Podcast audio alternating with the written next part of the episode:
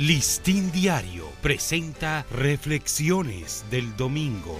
Reflexiones del director para el domingo 23 de julio. ¿Qué tal amigos del Listín Diario? Estas son nuestras reflexiones. Los herbores periodísticos en la posguerra. Como adolescente criado en Ciudad Nueva, fui testigo de los principales sucesos que tuvieron su epicentro allí desde el ajusticiamiento de Trujillo en 1961 hasta la Revolución de Abril de 1965. Todos los servores políticos que marcaron el retorno a la democracia necesariamente impregnaron mis tempranas percepciones sobre la dureza y profundidad del proceso hacia el retorno de la democracia. Recuerdo vívidamente la persecución violenta de los calieses o remanentes de la dictadura de Trujillo, a quienes apaleaban o flagelaban a cadenazos en las calles. También impregnaron mis tempranas percepciones las bulliciosas manifestaciones para expulsar del país a Balaguer, llamándole muñequito de papel, así como las continuas protestas contra el Consejo de Estado que tomó el control del poder.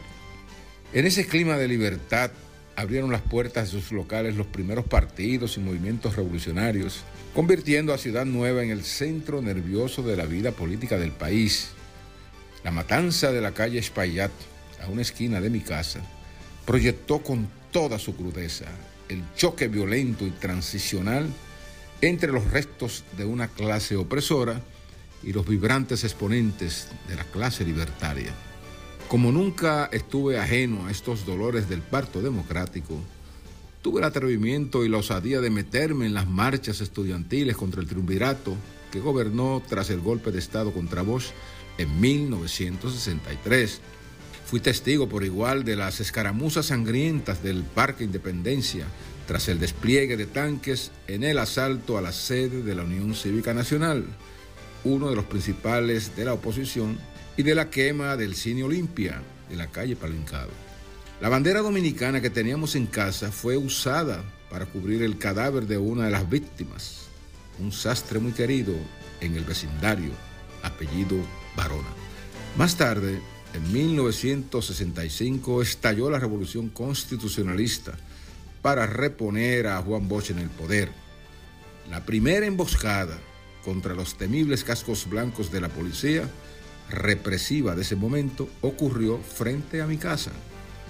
Tras el armisticio tutelado por las Fuerzas Interamericanas de Paz que invadió el país, emergió de esos procesos convulsos una camada de jóvenes poetas, periodistas y amantes de la literatura que poco a poco fueron integrándose a los medios de comunicación. En mi caso, y en el de otros jóvenes colegas que se insertaron en los periódicos impresos o radiales a finales de los 60 y principios de los 70, también los servidores políticos eran los dínamos de nuestro reporterismo. Por eso, con alguna frecuencia, trascendí los límites del ejercicio neutral del periodismo y bajo el abrigo de mi condición profesional, participé en el traslado y escondite de dirigentes del Movimiento Popular Dominicano, perseguidos por el gobierno del presidente Joaquín Balaguer, junto a mi colega del listín, Marino Mendoza. Tuvieron que pasar algunos años para madurar y comprender la dialéctica de la función periodística y la del gobierno y la política, y poder eludir los campos minados en que debían moverse los sospechosos de ser periodistas de la oposición o aliados de los revolucionarios.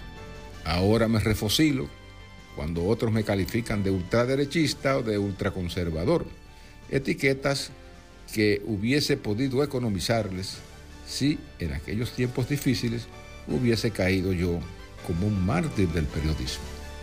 Listín Diario presentó Reflexiones del Domingo.